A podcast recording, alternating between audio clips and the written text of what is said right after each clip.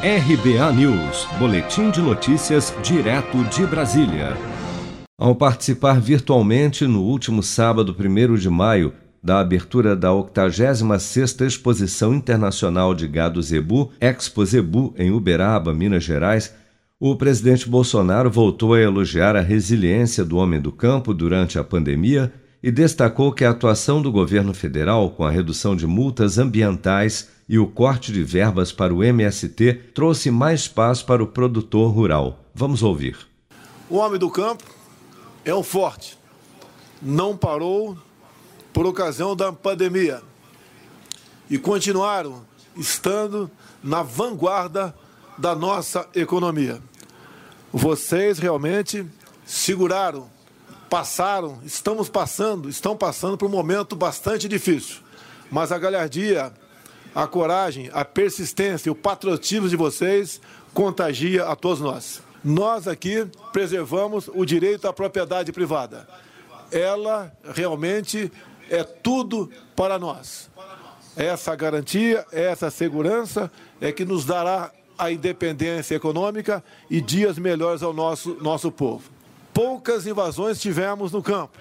Que tivemos então é, a perpiscácia de buscar minar os recursos para o MST. Acabamos com o repasse de ONGs para eles. Então, eles perderam bastante força e deixaram de levar o terror ao campo.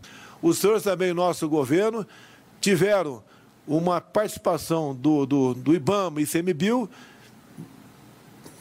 sem agressões. As, a quantidade de multa caiu bastante porque nós preferimos entrar para o lado, primeiro, da, do aconselhamento, das observações e, em último caso, a questão das multagens. Então, isso baixou, diminuiu bastante no campo e trouxe mais paz e tranquilidade para o produtor rural. O presidente também destacou que, desde que tomou posse, o país deixou de lado as bandeiras vermelhas e passou a adotar as cores do Brasil no Dia do Trabalho.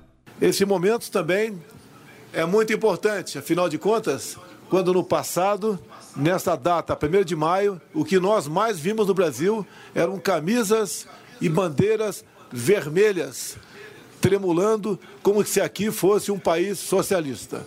Essa questão hoje mudou e bastante.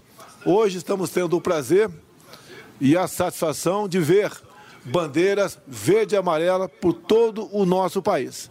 Homens e mulheres que trabalham de verdade e sabem que o bem maior que nós podemos ter em nossa pátria é a nossa liberdade.